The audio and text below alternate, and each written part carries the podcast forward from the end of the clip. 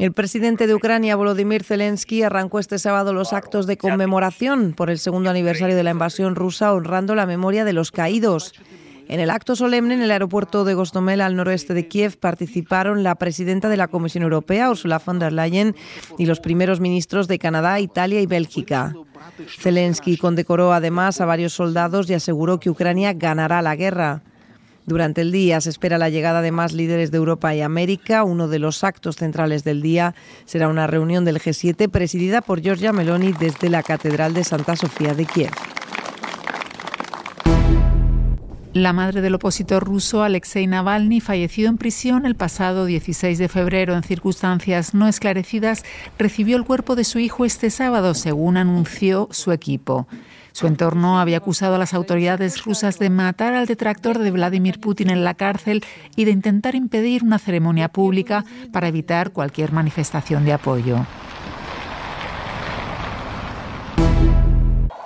El Ministerio de Sanidad de Gaza, dirigido por Hamas, afirma que la pasada madrugada murieron casi 100 personas en ataques nocturnos en toda la franja, lo que eleva la cifra total de fallecidos a casi 30.000 después de 20 semanas de guerra.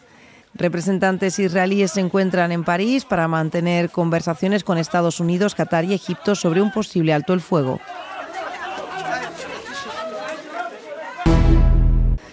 El presidente francés Emmanuel Macron anunció este sábado una reunión en el Elíseo con todos los sindicatos y representantes del sector agrícola del país.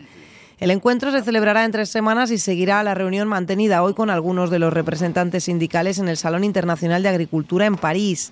La cita clave para el sector hoy tuvo que retrasar su inauguración por incidentes entre la policía y manifestantes que forzaron la entrada a la feria.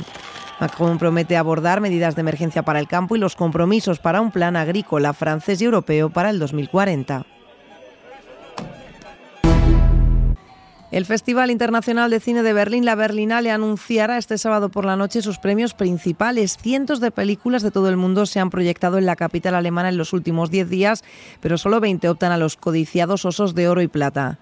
Entre las favoritas que suenan con más fuerza está la iraní My Favorite Cake, cuyos directores no pudieron asistir a la Premier Mundial por los impedimentos de Teherán.